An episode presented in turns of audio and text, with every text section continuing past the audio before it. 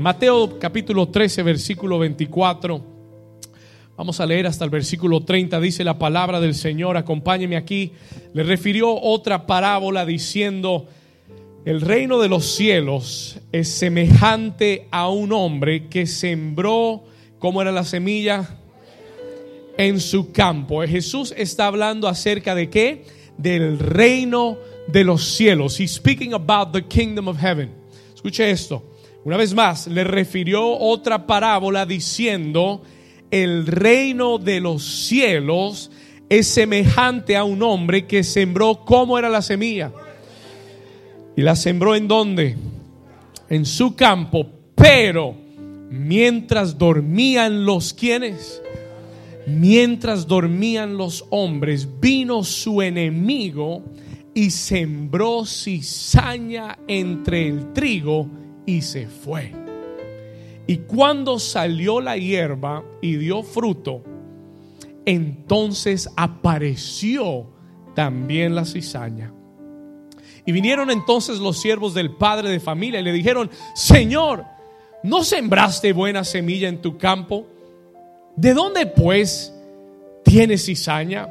Y él les dijo, un enemigo ha hecho esto. Diga conmigo, un enemigo ha hecho esto. Y los siervos le dijeron, ¿quieres pues que vayamos y la arranquemos? Y él les dijo, no, no sea que al arrancar la cizaña, arranquéis también con ella el trigo. Dejad crecer juntamente lo uno y lo otro hasta la siega. Y al tiempo de la siega, diga conmigo, al tiempo de la siega yo diré a los segadores, recoged primero la cizaña y atadla en manojos para quemarla, pero recoged el trigo en mi granero. Y la iglesia dice, diga conmigo, guerra de dos reinos. Dígale a su vecino, vecino, estamos en guerra de dos reinos. Puede tomar su lugar. You can take your place this morning.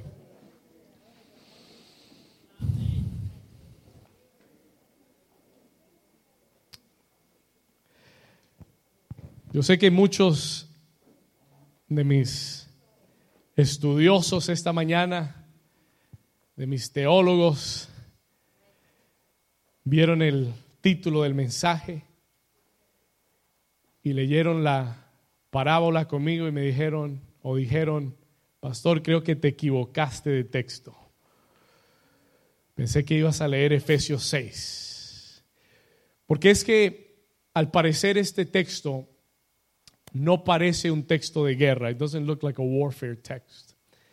Parece un texto bastante inocente si vamos a hablar de guerra de dos reinos. Pero déjeme decirle algo, este texto, this text, ilustra claramente el conflicto y la guerra en la que nos encontramos espiritualmente como hijos de Dios. ¿Cuántos aquí se han dado, se han dado cuenta en su caminar con Dios que hay una guerra de oposición para que tú sirvas a Dios. ¿Cuántos se han dado? Déjeme ver su mano si usted ya se ha dado cuenta. Si no se ha dado cuenta, déle una semanita más y te vas a dar cuenta. Just one more week and you'll realize it. Todo el que camina con Dios, ha caminado con Dios, se dará cuenta, will realize, que este no es un paseo. Yo le decía a alguien el otro día, para ser cristiano hay que ser muy valiente.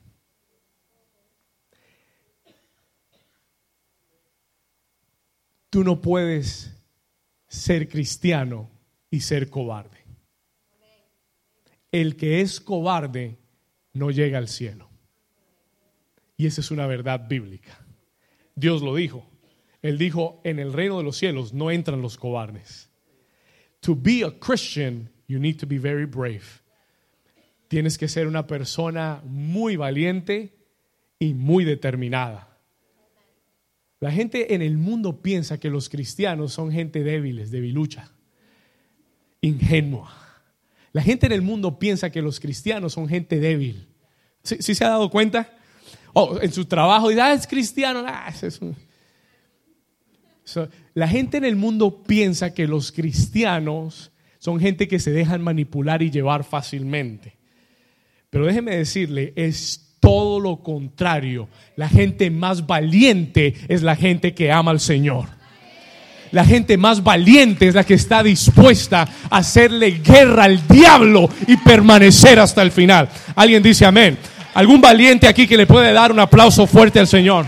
¿Algún valiente que no se haya rendido todavía y que esté peleando la buena batalla de la fe? Que le dé un aplauso fuerte al Señor.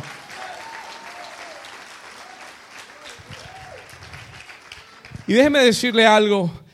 Eh, este pasaje esta mañana encierra algunos principios muy poderosos que yo quiero compartir con usted, principios de guerra espiritual, principles of spiritual warfare, que son importantes que tú entiendas y comprendas. Y, le voy a decir por qué. Dios quiere que tengas revelación y entendimiento. Diga, revelación y entendimiento. ¿Por qué? Revelación y entendimiento de qué, pastor? De of what? What do I need revelation of, pastor? De lo que está pasando detrás de lo que está pasando.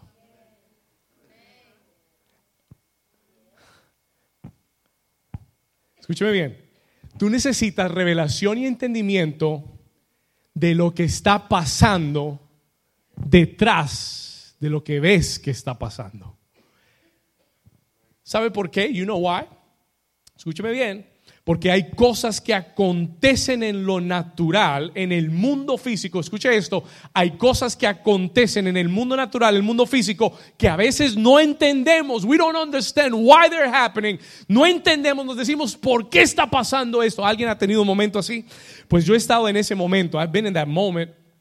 Y por eso Dios me dio esta serie para predicar este mes, porque hay cosas que a veces miramos en lo natural y no entendemos el por qué. We don't understand the reason why. Y Dios quiere darnos revelación y entendimiento para que entendamos que lo que sucede en el mundo natural es un reflejo o un producto de lo que, de lo que sucede en el mundo espiritual.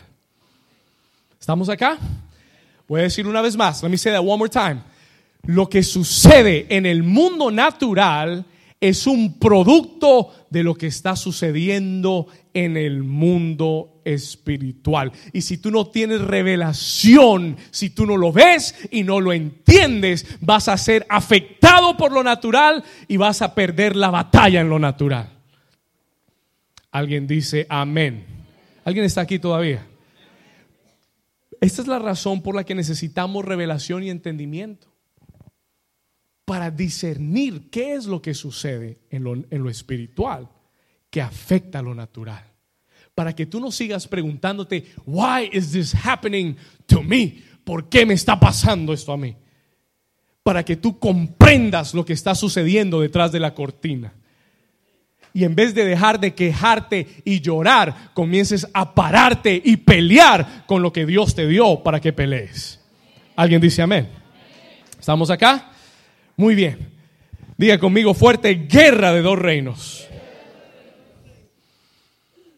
Déjeme darle la guía para entender esta parábola. Let me give you the guide to understanding this parable. Si usted puede anote esto, esto le va a ayudar a entender la parábola, porque Jesús para ilustrar estos principios nos cuenta una historia. He tells us a story. Y la parábola tiene estos elementos. Se los voy a dar rápido para que usted entienda. I want you to understand the parable. Comienza hablándonos en el versículo 24, dice que hay un dueño de un campo, there's an owner of a field, y el dueño del campo es Dios. Diga conmigo, el dueño del campo es quién? Vamos, dígalo fuerte, el dueño del campo es quién? Dios. God is the owner of the field. Dios es el dueño de un... ¿Cuántos saben que Dios tiene un campo? Se lo voy a explicar en un momento. Es semejante a un hombre que sembró buena semilla en su qué? Ese hombre que sembró la semilla es quién? Dios. Dios es el que sembró la semilla. Número dos, la semilla, la buena semilla es la palabra de Dios. The good seed is the word of God. La buena semilla es qué cosa? La palabra de Dios. ¿Ok? Tenemos un dueño de un campo que sembró la semilla. El dueño es Dios y la buena semilla es la qué? La palabra de Dios. ¿Vamos bien? Número tres. Hay un trigo que nace a raíz de la semilla. Escuche bien. Hay un, fruto que nace, un trigo que nace a raíz de la buena semilla, producto de la buena semilla. Ese trigo son los hijos de Dios. ¿Cuántos son trigo aquí? How many of you are wheat? Yo soy trigo en, la- en el campo de Dios. I am wheat in the house of God. Amén. El trigo que nace producto de la buena semilla es o son los, ¿los qué? Los hijos de Dios. Muy bien. Después la parábola nos enseña que hay un enemigo. Diga conmigo, hay un enemigo. ¿Cuántos se han dado cuenta que hay un enemigo? Y dice, dice Jesús más adelante que el enemigo representa a Satanás. Escriba eso. El enemigo representa a Satanás. Y por último, el quinto elemento de esta parábola es la cizaña. Diga conmigo, cizaña. Y la cizaña representa todo lo que el enemigo siembra, todo lo que es sembrado por el enemigo. Dios siembra buena semilla, pero el enemigo siempre siembra, ¿qué cosa? Ah, oh, espérese que esto se va a poner bueno. Amárrese el cinturón hoy, porque esto se va a poner bueno. This is going to be good. Vamos a repasar. Clase, vamos a repasar. El dueño del campo es quién? La buena semilla es. ¿Ok? El trigo, ¿quiénes son? Los hijos de Dios. Número cuatro, el enemigo es quién? Dígalo fuerte, ¿el enemigo es quién? Y número cinco, la cizaña es qué? Todo lo que el enemigo siembra es cizaña. El enemigo no siembra nada bueno. El enemigo nunca te aportará nada bueno. El enemigo nunca traerá nada bueno a tu vida. Todo lo que el enemigo siembra es cizaña. ¿Cuántos van bien hasta aquí? Vamos al versículo 24. Let's go to verse 24. Y quiero darte la primera parte de esta enseñanza. Let me give you the first part of the teaching. La primera parte de la enseñanza quiero hablarte de la semilla. I want to talk to you about the seed.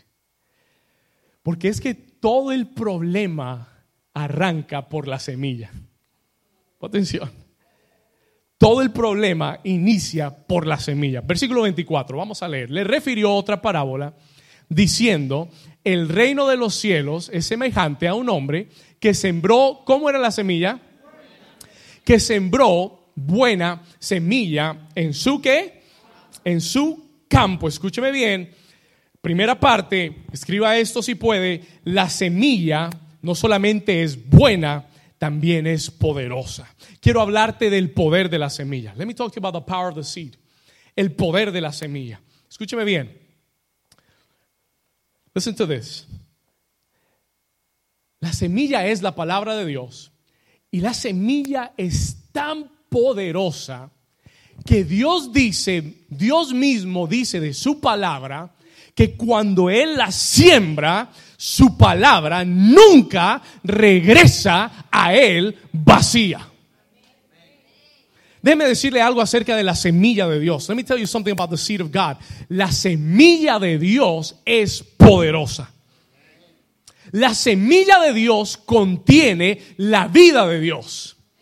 Y cuando llega a un corazón y toca una vida, esa semilla es capaz de darte vida, de transformar tu vida, de cambiar tu forma de ser. Y si antes de conocer la palabra tú eras una persona odiosa, iracunda, con vicios, alcohólico, drogadicto, de mal genio, y la palabra llega, la semilla cae en tu corazón, esa semilla es tan poderosa que puede cambiar tu vida de adentro hacia afuera y hacerte una nueva criatura en Cristo Jesús. Alguien dice amén.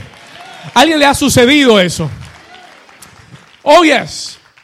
Cuando esa semilla llega y cae en el corazón de una persona que abre su corazón y toca la tierra de tu corazón, esa semilla es tan poderosa que cambiará toda tu vida.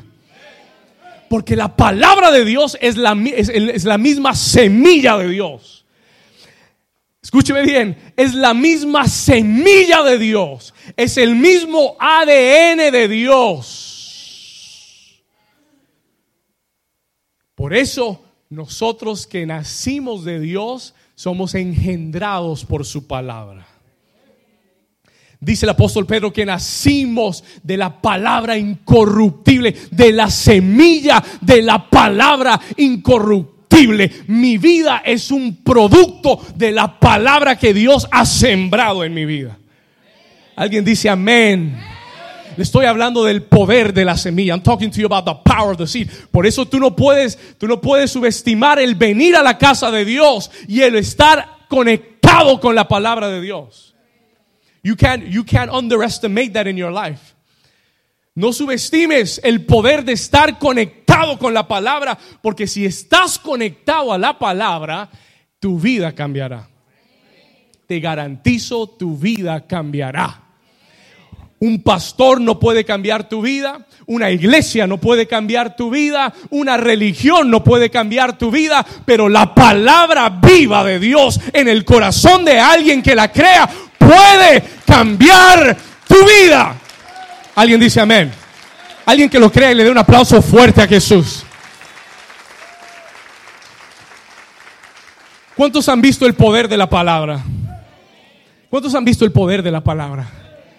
Oh, El poder de la palabra te sana, el poder de la palabra te libera, el poder de la palabra te restaura, el poder de la palabra te da valor propio, el poder de la palabra cambia tu vida, changes your life, te da fe en medio de la duda, te da fe en medio de la crisis.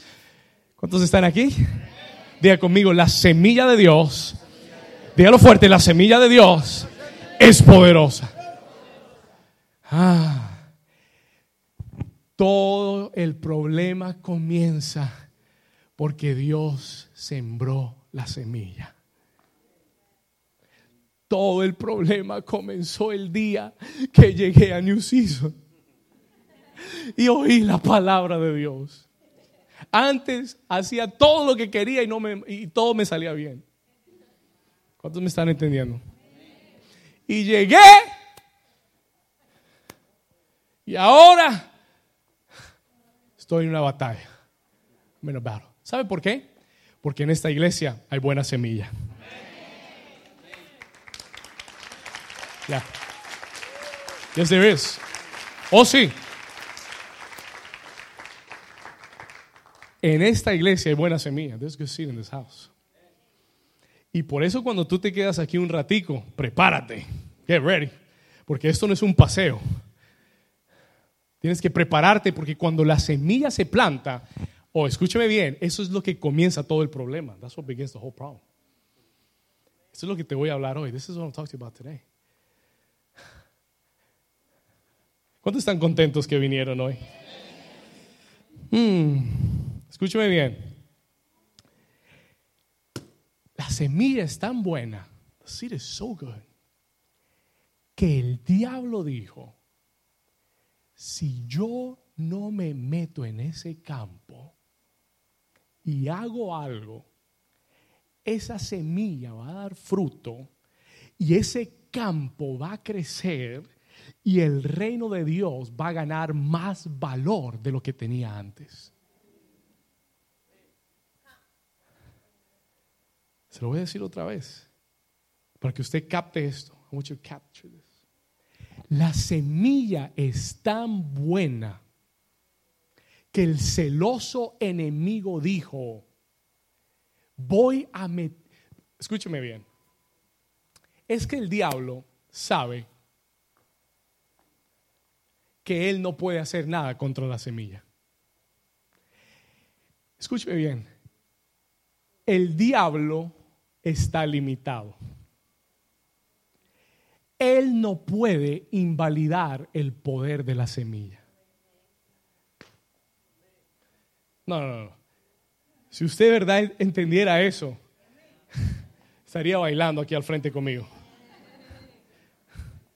You'd be dancing with me up here. Escúcheme. Gracias. Escúcheme. Pon atención. La semilla es tan poderosa que el diablo sabe que él no puede hacer nada para destruir la semilla ni quitarle el poder a la semilla. Él sabe que Dios dijo que su palabra no regresa vacía. Él sabe que esa semilla no se le puede quitar el poder y el valor. Entonces, el enemigo comienza a cambiar la estrategia. He changes the strategy él sabe que no puede cambiar el poder de la semilla. Entonces el enemigo celoso llega al campo, he goes into the field y él dice, en vez, en vez de tratar de, de sacar la semilla, voy a tratar de plantar algo en la tierra. Escúcheme bien. ¿Sabe por qué? You know why? Escúcheme bien. El diablo sabe, escuche esto, el diablo sabe que mientras que tú sigas plantado en el campo de Dios, pase lo que pase, tú vas a dar fruto para Dios. Escúcheme bien, escúcheme bien. El diablo sabe que esa semilla es poderosa y el diablo sabe que la semilla en tu vida dará fruto y el, y el, y el, el problema que él tiene es si tú permaneces plantado, if you remain planted, él sabe que no hay nada ni nadie que te va a detener de crecer. Pero la clave, la clave, la primera clave es que tú permanezcas plantado. Escriba eso, por favor. Oh, ahora sí amarres el cinturón.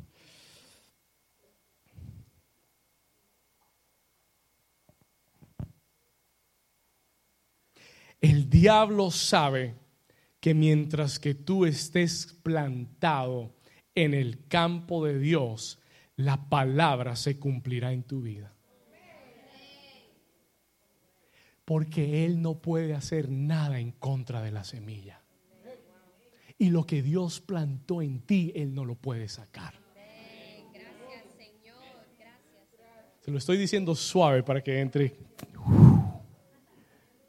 con calma. ¿Cuántos me están entendiendo? Mira lo que el Señor me habló. This is what the Lord spoke to me. Él no puede detener, no puede invalidar la palabra. Y Él sabe que mientras que tú sigas plantado, y aquí está el problema de muchos cristianos, cristianoides.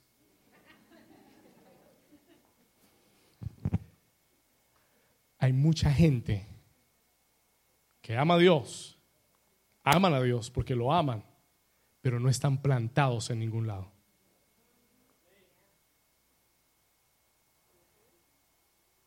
Y el Señor me dijo que te dijera hoy, plántate en el campo de Dios. Porque si te plantas en el campo de Dios, no habrá diablo que pueda detenerte. Alguien dice amén.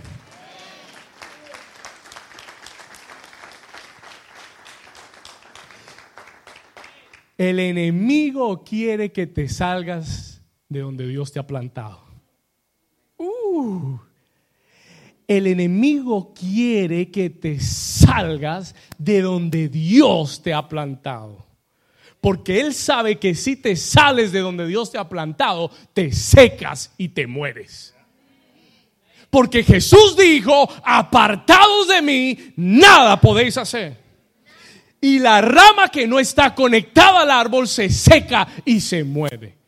Y por eso yo no creo en cristianoides que dicen yo no me congrego en ninguna iglesia. Estás mal y estás en contra de la palabra de Dios. No, no, no, porque yo tengo conexión directa con Dios. Pero el Dios con que tienes conexión te dice, no os dejéis de congregar como tienen por costumbre muchos, sabiendo que el día está cerca.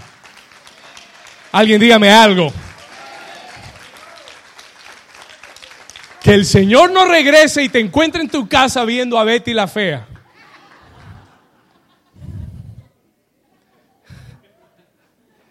Que el Señor no regrese y te encuentre durmiendo cuando deberías estar en la casa de Dios, adorándolo y exaltándolo. ¿Alguien me dice amén? ¿Alguien me dice algo? ¿Oh sí? Y no te lo voy a, no, le voy a poner azúcar y no le voy a poner, eh, no te lo voy a endulzar, porque escúcheme bien, escúcheme bien, estamos en los últimos tiempos, diga los últimos tiempos y el diablo se va a llevar al que pueda llevarse. Así se siente en la primera fila de la iglesia. Si puede, se lo lleva. ¿Alguien me dice algo? Escúcheme bien, y por eso no te lo voy a endulzar y te voy a decir, el diablo quiere sacarte de donde Dios te ha plantado. Pero la clave para tu vida espiritual es seguir plantado donde Dios te llamó. Stay planted where God sowed you. Por eso el Salmo 1 nos enseña, el, salmista David dice, bienaventurado el varón que no anduvo en consejo de malos, ni en silla, ni, eh, en silla de, ¿cómo dice? Ni estuvo en camino de pecadores, ni en silla de escarnecedores, se ha sentado, sino que dice, versículo 2, verse 2, sino no así los malos que son, perdón, sino que, sino que en la ley de Jehová está su delicia y en su ley, ¿de qué estamos hablando? De la palabra, de la semilla, sino que en su ley meditan de día y de noche, versículo 3, será como árbol que, será como árbol que, ah, hay mucho cristiano eh, bonsai. Ah, hay mucho cristiano como, como, como matera. No están plantados en ningún lado, andan de un lado para otro, a donde los lleve el viento, ahí se van. Estás en todas partes y no estás en ningún lado a la misma vez. Dígame, ay, ay, ay.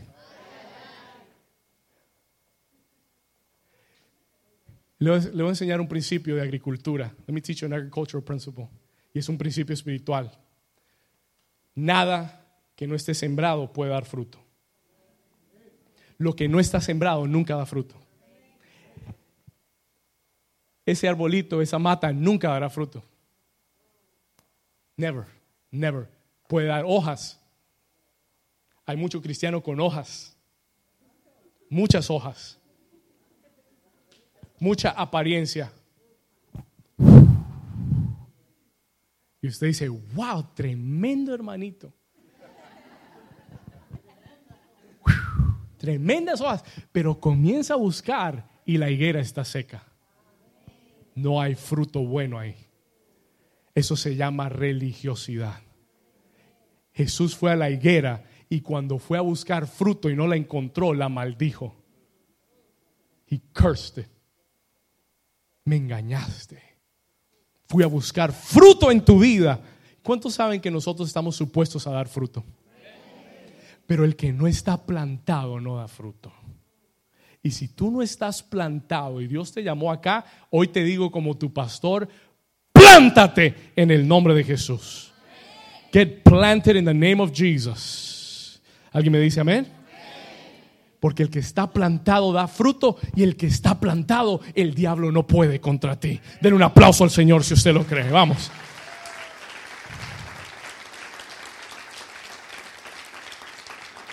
Diga conmigo, solo lo plantado puede dar fruto. Dile una vez más, diga, solo lo plantado puede dar fruto. ¿Está bueno esto o qué?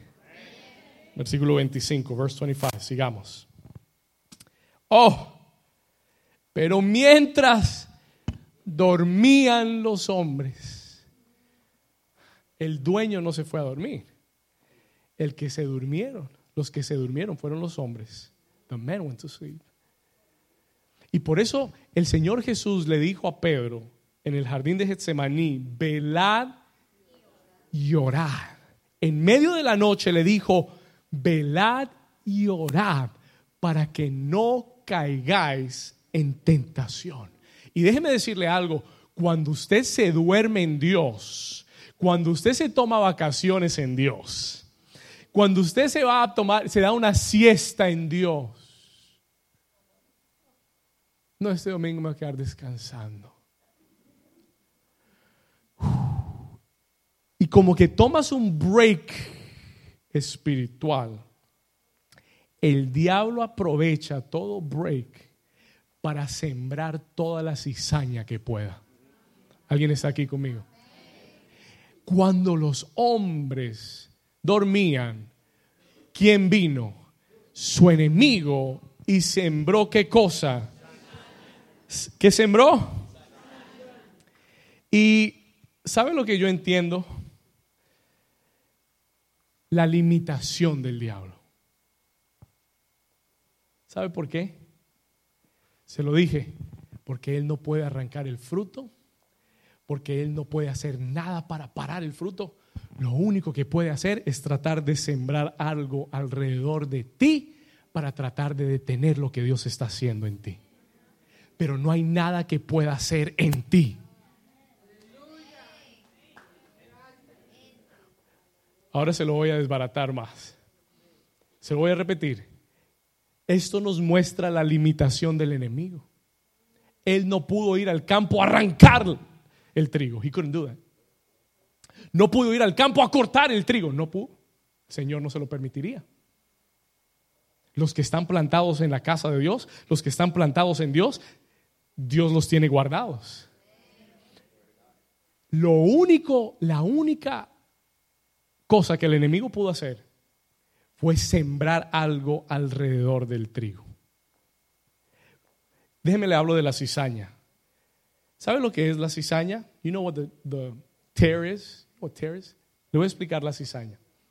La cizaña es idéntica al trigo.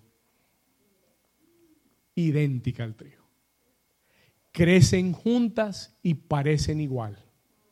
Si usted las mira de lejos, usted dice, todo es trigo.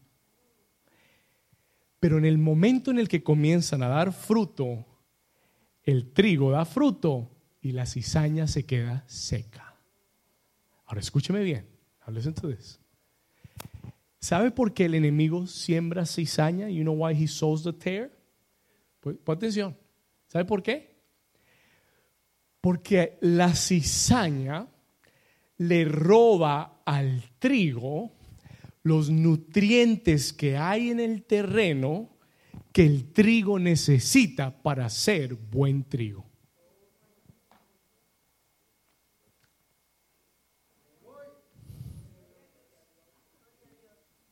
Escúcheme acá. Se lo voy a explicar. Stay with me, please. La cizaña plantada junto al trigo absorbe los nutrientes de la tierra que el trigo necesita para que el trigo crezca a su máximo potencial. Cuando hay cizaña en el campo, crecen juntos, pero el trigo se estanca. El trigo no alcanza su máximo potencial ¿Por qué? Porque hay una cizaña plantada en él que le está absorbiendo la fuerza, la energía, lo que necesita para enfocarse en lo que Dios lo llamó a hacer. Arro.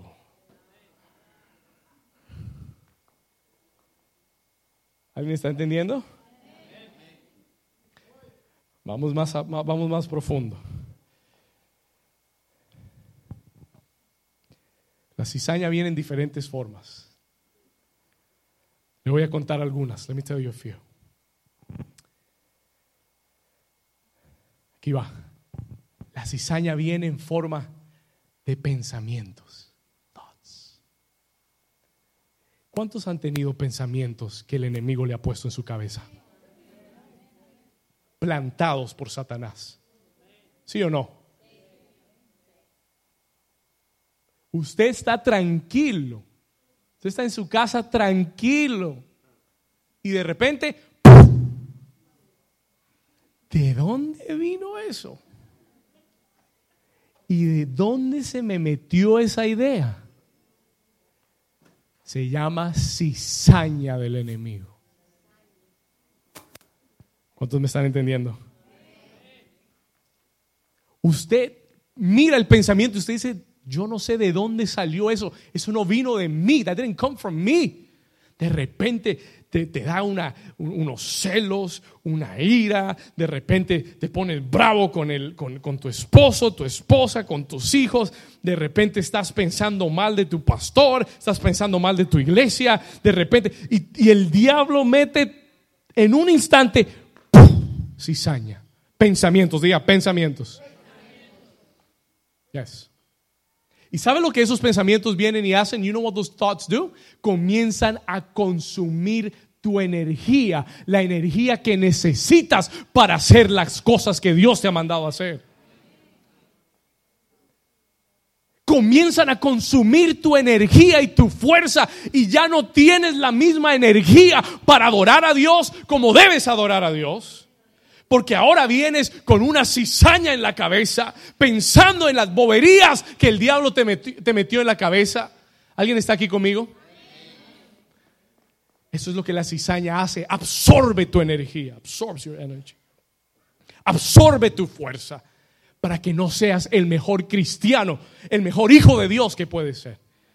Para que te distraigas y comiences a enfocarte en lo que Dios no te llamó a hacer. Pensamientos, diga conmigo pensamientos. Diga conmigo personas. Uh, personas, pastor. Personas. Hay personas que son cizaña. O déjeme decirlo de esta forma.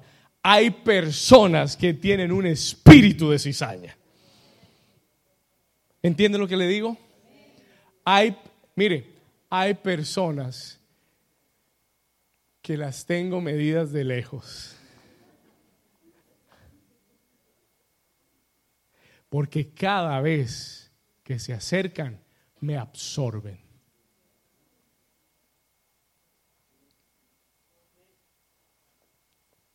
Y eso no quiere decir que usted tenga una necesidad y venga su pastor y yo ore por usted. Yo estoy aquí para servirlo, estoy aquí para orar por usted, yo lo amo, etcétera. Pero hay personas que uno los aconseja y regresan con el mismo problema. Yo ya aprendí. I already learned. La gente que no oye, no le doy más consejo. No dejo que me roben el tiempo y me absorban. ¿Estamos acá? Porque yo sé cómo el enemigo viene y trata de absorberla a través de personas en tu vida. Hay gente muy negativa que tú tienes que dejar a un lado. Hay gente que siempre anda hablando negativo, siempre anda hablando pesimista, siempre anda hablando lo que está sucediendo en el mundo, y lo que sienten y lo otro y no sé qué. Guarda tu distancia para que no te absorban y no te consuman. ¿Alguien está aquí conmigo? Te estoy dando un consejo pastoral porque te van a sacar todo el trigo y te van a dejar seco. They're going to leave you dry. Y después tú vas a, vas a estar como chupo de trillizo. Seco. Como chupo de trillizo. No sé de dónde saco esas cosas. Ok. Pero vas a quedar sin fuerza, sin energía desgastado. Y tú vas a decir, ¿y por qué estoy tan cansado? ¿Por qué estoy tan desgastado? Porque la gente a tu alrededor te absorbe todo, te absorbe everything. Y si tú no estás yendo a la presencia de Dios para recargarte, te secas. Por eso yo paso más tiempo con Dios que con la gente.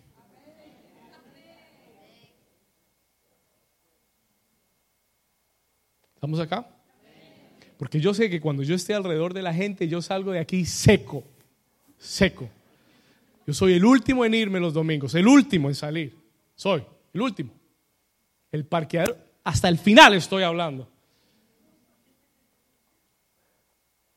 Y toma recargarse en Dios. Jesús lo hacía. Cuando terminaba de ministrar, se iba a orar solo, solo, solo a orar. ¿Sabe por qué? Para recargarse de nuevo. Nosotros no lo aplicamos, nosotros no usamos eso, nosotros pensamos que podemos hacer y, dar y dar y dar y dar y dar y, vamos a estar bien. No, you need to recharge your energy in God. Alguien dígame algo. Wow, yo creo que no voy a terminar este mensaje hoy. Diga conmigo, pensamientos, personas, ambientes. Hay ambientes de cizaña, hay ambientes que tú no puedes ir. No vaya a cualquier lugar donde lo inviten. Tenga cuidado. Be careful where you go.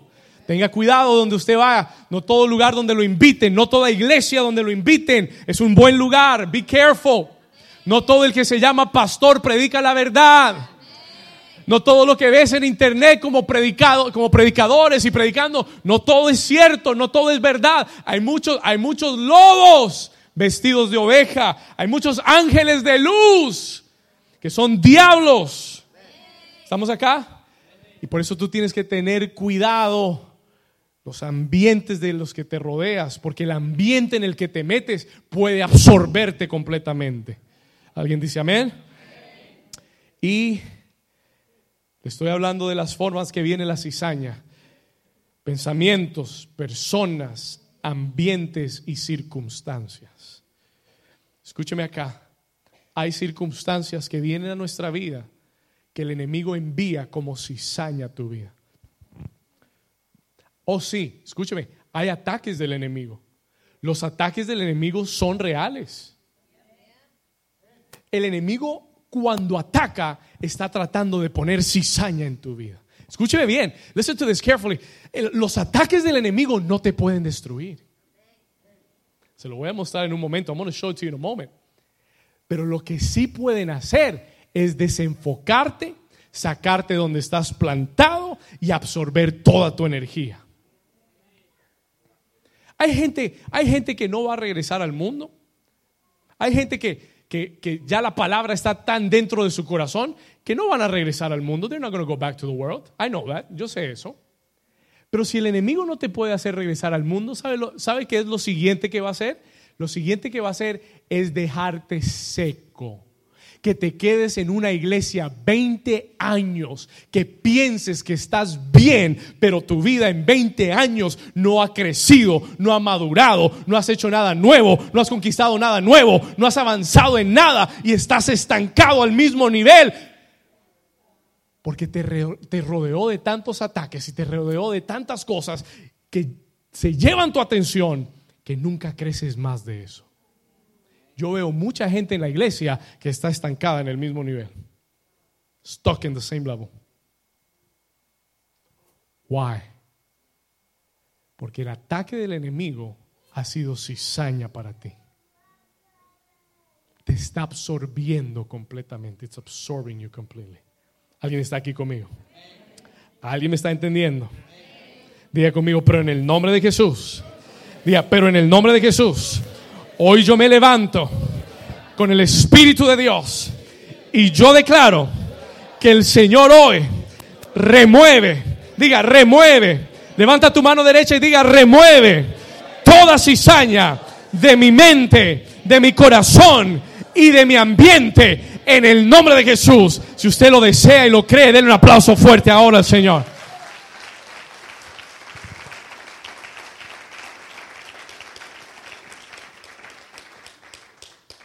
Parte 2, part 2.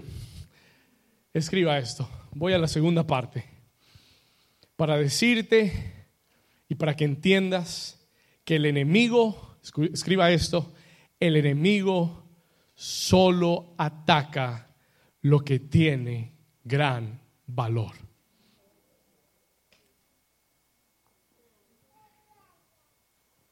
El enemigo solo ataca lo que tiene gran valor. ¿Alguien dice amén? Déjeme decirle esto.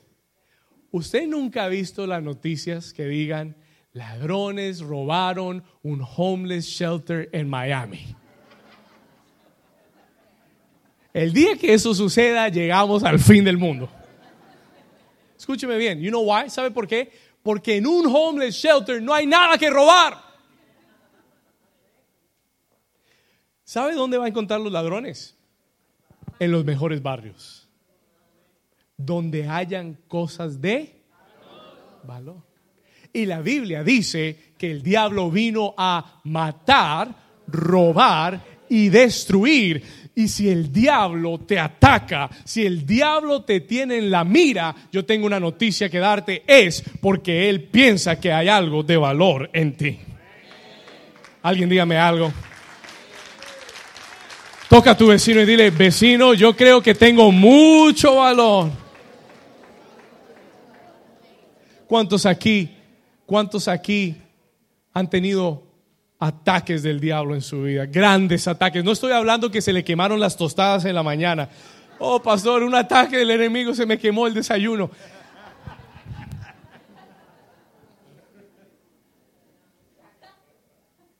No, estoy hablando de grandes ataques en tu vida.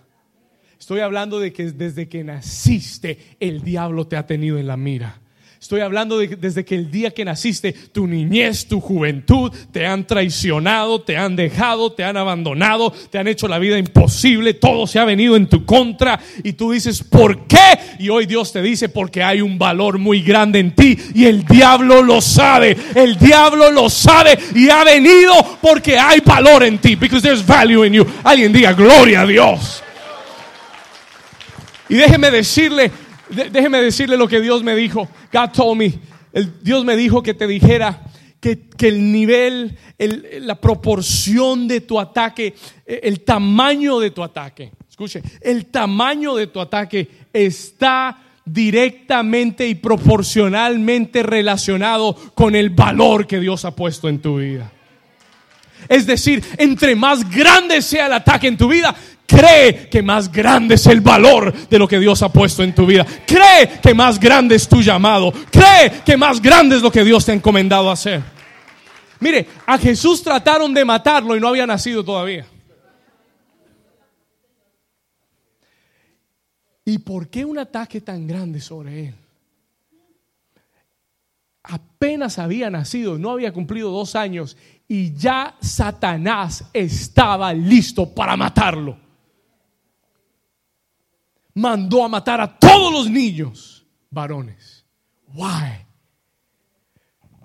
Porque el nivel o el tamaño de tu ataque está proporcionalmente relacionado con el nivel de tu valor.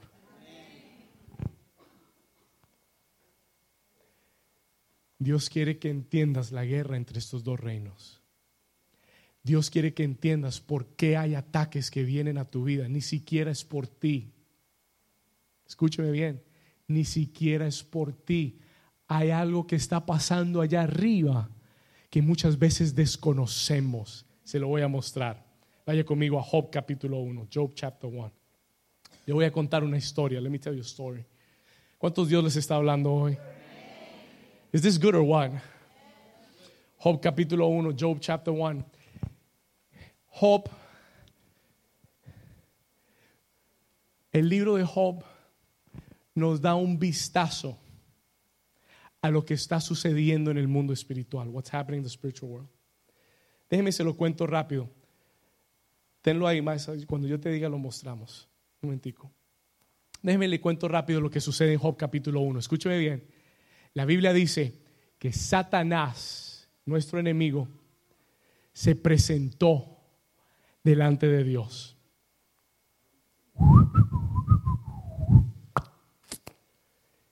Y Dios le dijo, ¿de dónde vienes? Where are you coming from? Satanás le dice, vengo de rodear la tierra. Pasé por Hallandale, estuve en Miami Beach, pasé por Sonny Isles.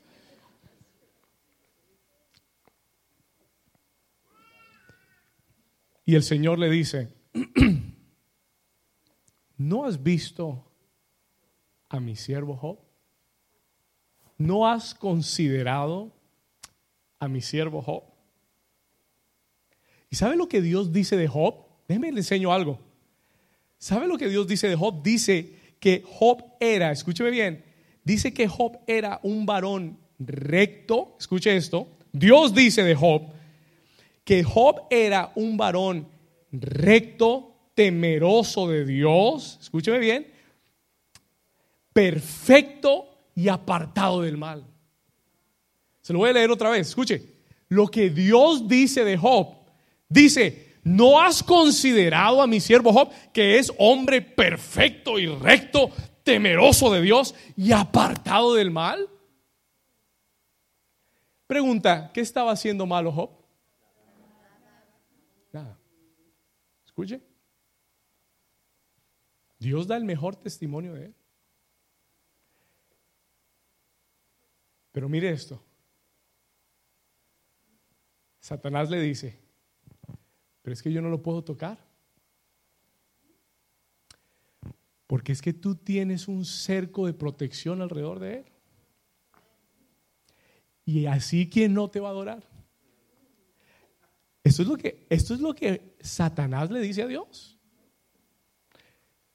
Tú lo tienes bendecido, todos sus negocios prosperan, todo lo que hace le va bien, eh, eh, eh, está protegido. ¿Cómo no va a ser recto? ¿Cómo no te va a servir? ¿Cómo no te va a adorar? Vamos a ir, vamos a ir ahí, Job 1, versículo 10. Miren lo que Satanás le dice. This is what Saint tells him. Escuche acá. Miren lo que le dice. No le ha acercado alrededor a él y a su casa y a todo lo que tiene. Tú lo tienes protegido, cercado totalmente. Mire, al trabajo de sus manos has dado qué? Ajá. Y por tanto sus bienes han aumentado sobre la tierra. Job era rico, Job era bendecido. Satanás le dice, él es así porque tú lo tienes protegido. ¿Y sabe lo que Dios le dice? ¿Sabe lo que Dios le dice a Satanás? Te apuesto que no.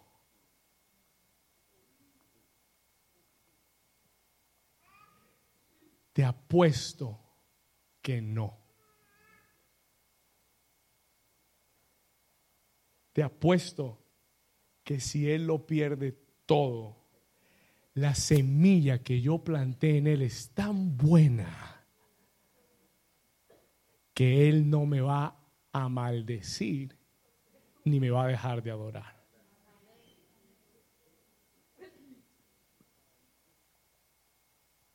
Diga conmigo, guerra de dos reinos. ¿Sabe lo que yo me preguntaba? Yo me estaba preguntando, ¿será que hay ahora mismo conversaciones en el cielo acerca de mí de esa forma?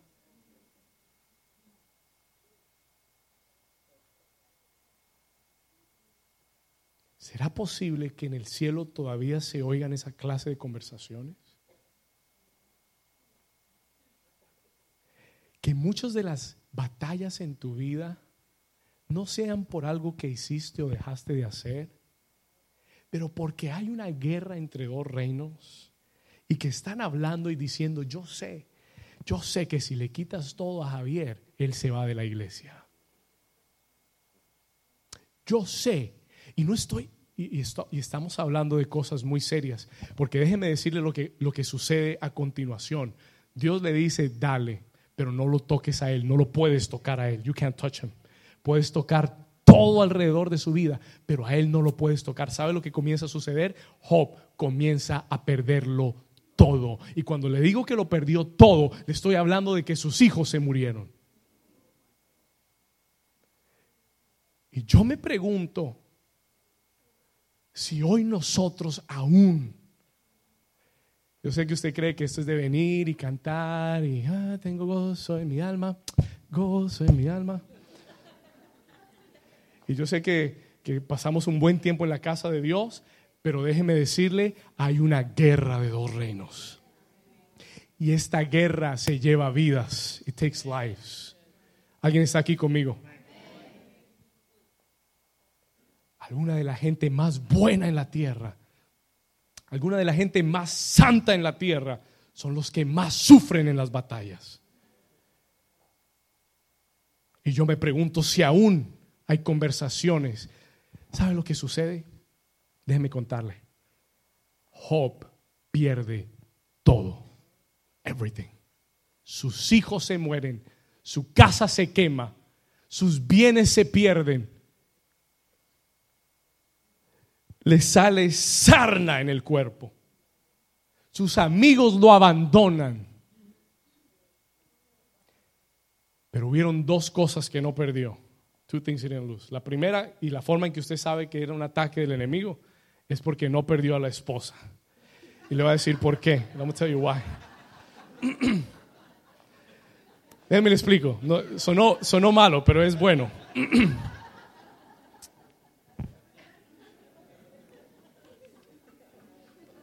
¿Sabe por qué? Porque, ¿sabe por qué el diablo le dejó a la esposa? No, y no hay nada contra las esposas. ¿Cuántos aman a sus esposas? Den un aplauso a las esposas. We got to make sure because then they say that I, that I am against women. Después cortan el pedazo y dicen que el pastor está en contra del matrimonio de las esposas. No, no. Escúcheme bien. ¿Sabe por qué el diablo le dejó a la esposa sencillo? Porque ella le decía a Job todos los días, maldice a Dios y muérete. Por eso se la dejó. Porque y, ahí, es donde usted se da cuenta que es un ataque del diablo. Porque todo lo perdió, pero lo único que no perdió fue lo que le estaba diciendo a él, que negara a Dios, que lo maldijera y se muriera. Pero lo segundo que Job no perdió, the second thing he never lost, nunca perdió su integridad. Ay, Dios mío. Nunca perdió su integridad. Nunca maldijo a Dios.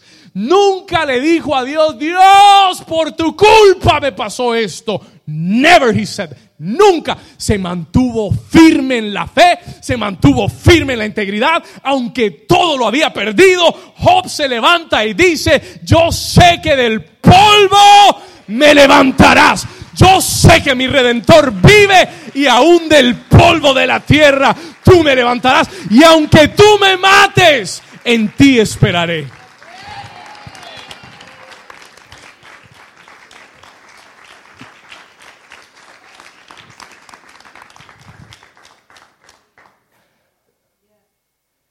Job le dijo, aunque me mates, en ti esperaré.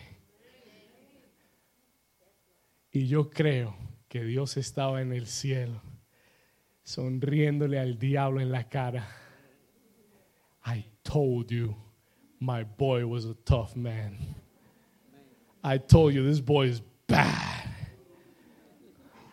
That's a bad man que le quiten todo, que lo pierda todo y que siga parado firme.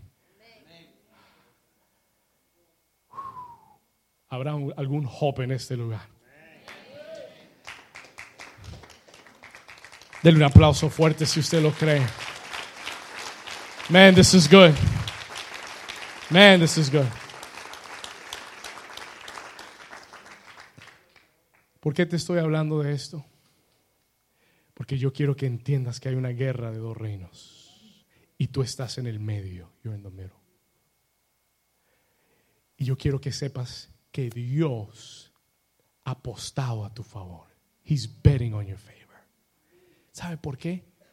Porque Él confía en la semilla que ha plantado en ti. Él confía que Él te ha dado lo suficiente para que atravieses esta temporada y para que salgas de esta temporada más bendecido de lo que entraste. Alguien dice amén. Así, ah, porque no se olvide, Job lo perdió todo, pero al final de la historia a Job se le duplicó todo lo que había perdido. Alguien dice amén. Pero ¿sabe por qué? You know why? ¿Sabe por qué? Porque mantuvo la firmeza. Hay un tiempo de guerra que Dios solo necesita que tú te mantengas firme. Por eso el apóstol Pablo dijo que, después de que venga el día malo, estad firmes, resistid, estad firmes cuando venga el día malo, puestos toda la armadura de Dios. ¿Alguien dice amén? Hay momentos que solo, solo, lo único que Dios pide de ti es que te mantengas firme. Stay firm. Yo sé lo que es perder cosas. I know what it means to lose things. Sé lo que es perder dinero. Sé lo que es perder una relación. I know what it is. Sé lo que es quedarme sin nada y mirar a Dios y decirle, Señor, ¿y ahora qué? Now what? Sé lo que es ver una iglesia donde se van los líderes y decir, Señor, ¿y ahora qué? Now what? Yo entiendo la guerra de estos dos reinos. I understand it. Pero entiendo que hay momentos en los que Dios solo te está diciendo, hijo, no tengo respuestas, I don't have answers, pero quiero que entiendas, no, quiero que confíes en mí. I want you to trust me. Confía que ningún arma forjada en tu contra podrá prosperar. Confía que si estás plantado en mi campo, tú vas a salir de esto. You're going to come out of this. Alguien dice amén. ¿Alguien está conmigo todavía? Voy a llegar al final. I'm coming to the end. Escúchame bien. Tercera parte y aquí termino. I'm going to finish with this third part. Regrese conmigo a Mateo 13, versículo 26. Matthew 23, verse 16. 13, verse 26. 13, 26. Déjenme le doy esta tercera parte y termino acá. I'm going to give you the third part and I finish, pero tengo que dejarle esto en el corazón. Esto se va a poner bueno. Las próximas semanas no se lo pierda. Miss it. Se va a poner mejor todavía. Tercera parte, escuche esto, escriba esto si puede. Tercera parte, escriba esto. La cizaña, la cizaña viene para revelar la cosecha. Comes to reveal the harvest. Please write it down. La cizaña viene y revela la qué? ¿Sabe de dónde nació este mensaje? Le voy a contar.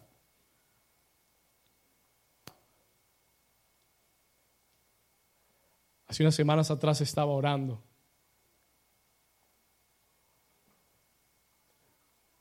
Hablando con Dios por muchas cosas que están aconteciendo en la iglesia, things that are happening in the church, que nunca antes habían pasado. Y yo estoy ahí hablando con el Señor, diciéndole, Señor, ¿qué hago? What do I do? Señor, tantas cosas que están pasando, Señor, ¿qué voy a hacer? ¿Por qué está pasando esto? Why is this happening? El Señor me habló en un momento. Me trajo a la parábola del trigo y la cizaña. Y me habló. Y me dijo, David, tú tranquilo.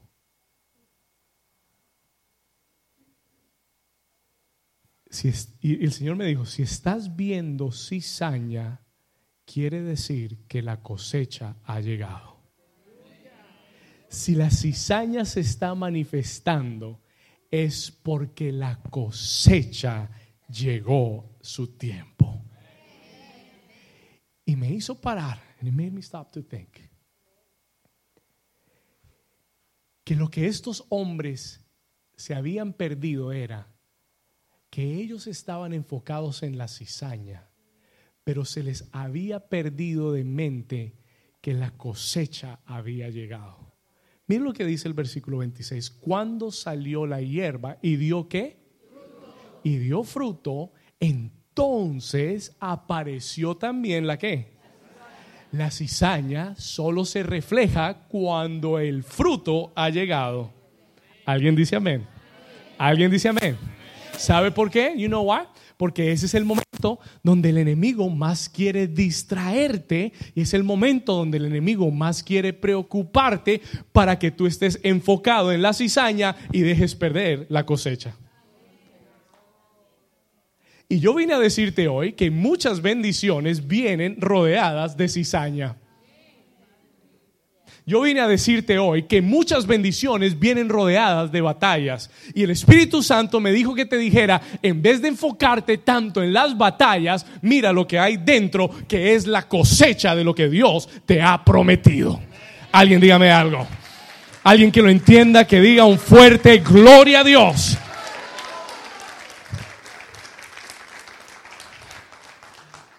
Sí, el problema es que tú estás tan preocupado. ¿Sabe por qué? Porque mire lo que los hombres dijeron. Look what the man said, versículo 27. Cuando ellos vieron esto, entonces los siervos del padre de familia le dijeron, Señor, ¿no sembraste tu buena semilla en tu campo? ¿No sembraste tu buena semilla en tu campo? ¿De dónde pues tienes cizaña? Versículo 28. Él les dijo, un enemigo ha hecho esto. Pero déjeme decirle algo. Dios sabe. Dios sabe lo que el enemigo está tratando de hacer. Y le voy a decir algo. Como a Job, Dios le dio permiso.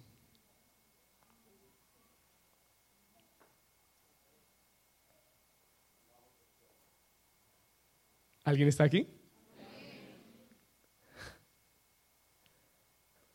Dios le dio permiso al enemigo Señor, ¿de dónde salió la cizaña? Señor, eh, ¿cómo pasó esto? No sabemos. Dice, vino un enemigo en la noche y lo sembró. I knew that. Yo lo sabía. Y yo lo permití. Pastor, ¿es ataque del enemigo o es algo que Dios envió? Los dos.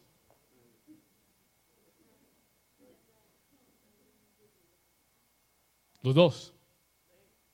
El diablo no hace nada sin que Dios se lo permita. ¿Me entendió? El diablo está muy limitado. Así que si tú lo sientes atacando tu vida, ten la plena certeza que Dios sabe que está siendo atacado.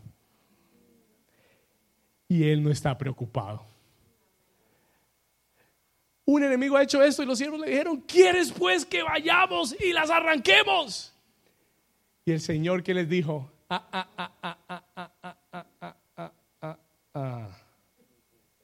no, no lo arranques, no lo resuelvas con tu fuerza, no lo resuelvas con tu propia sabiduría, porque si tratas de arrancar el trigo en la cizaña, vas a dañar el trigo te vas a perder de la cosecha por tratar de hacerlo tú con tus fuerzas. Déjamelo a mí, que yo voy a enviar a las personas correctas para que se paren el uno de lo otro. Tú solamente espera en mí, confía en mí, descansa en mí, déjame que yo obre. Mucha gente no entiende que esperar en Dios es un arma de guerra también. Versículo 30, verse 30.